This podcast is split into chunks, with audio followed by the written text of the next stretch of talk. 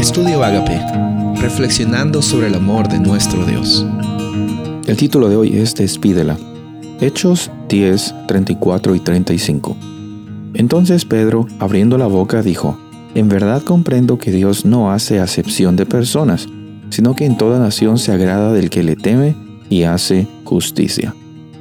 Hechos 10 nos muestra una historia impactante de cómo es que Dios llega a usar personas para mostrar grandes lecciones acerca de que el Evangelio no es exclusivo, sino es inclusivo. Incluye a todas las personas de la humanidad. Empieza hablando acerca de este hombre llamado Cornelio, una persona muy importante que no era parte del pueblo de Dios. Y Dios usa a este hombre para recibir una visión y mostrarle a Pedro de que realmente sí, Dios puede actuar y puede intervenir y puede transformar la vida de personas que no son parte original de este linaje de Abraham, Isaac, Jacob y sus familias. Encontramos entonces que Pedro llega a pasar por una experiencia de totalmente darse cuenta que sí, el Evangelio, la, la salvación, es para todas las personas de este planeta. Era un poco difícil de entender, porque habían bastantes prejuicios socioculturales en aquellos tiempos.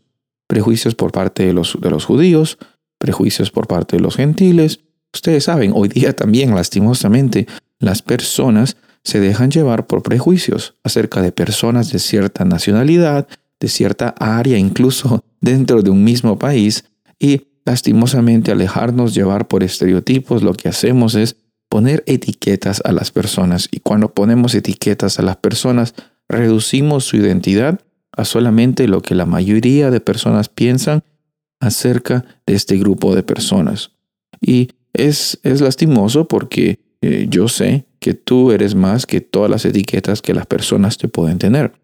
Yo sé que yo soy más que cualquier etiqueta que las personas me puedan dar. No somos la suma de nuestros errores, no somos la suma de nuestros logros o la diferencia entre nuestros logros y nuestros errores. Estamos llamados a reconocer que todas las personas son hijos, hijas de Dios, destinados para eternidad. Y en ese proceso tú y yo somos transformados y en esa experiencia tú y yo vivimos. Y en el momento a momento reconocemos que se nos es dada la oportunidad de compartir el mensaje a todas las personas alrededor nuestro.